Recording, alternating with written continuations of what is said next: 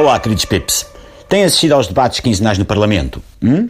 E gostam quando há barraria descontrolada ou preferem a parte dos insultos de microfone fechado? São mais pelas birras infantis com queixinhas ou pela desonestidade intelectual pura e simples? E acham de maior utilidade as insuportáveis horas de argumentação alarve e mal criada ou os 3 ou 4 minutos em que se fala dos problemas reais das pessoas que elegeram aquela creche? Vejam lá isso. Porque eu ando aqui a fazer um gráfico tipo PISA numa folha de cálculo e depois vou ao programa do Menino Carreira mostrar-vos, ok? Fica combinado. Vem este introito, como já devem ter calculado, a propósito do Dia Mundial da Canalização. É verdade, queridos ouvintes. Amanhã, dia 11 de março, é o Dia Mundial da Canalização.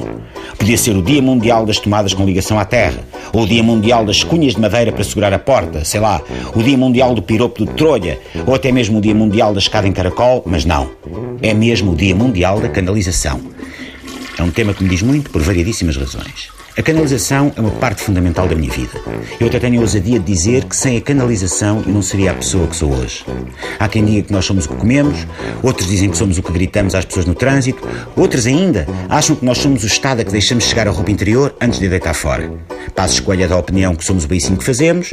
António Costa entende que não somos as SMS que enviamos ao Presidente da Caixa. O Presidente da República acredita que nós somos o recorde mundial de pessoas com quem tiramos selfies. João Braga alvitra que nós somos uma cor de pele e uma orientação sexual.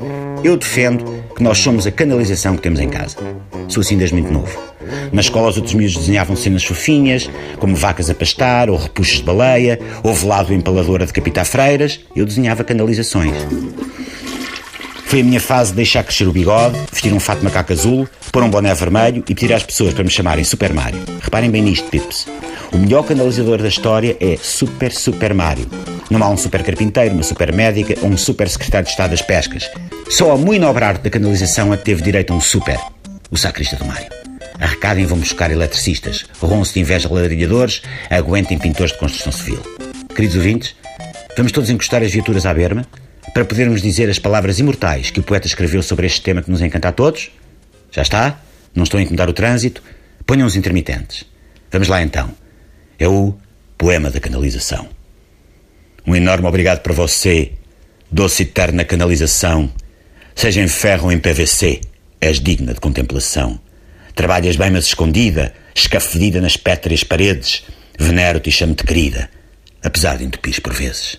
Boa sexta-feira Bom fim de semana e boas canalizações.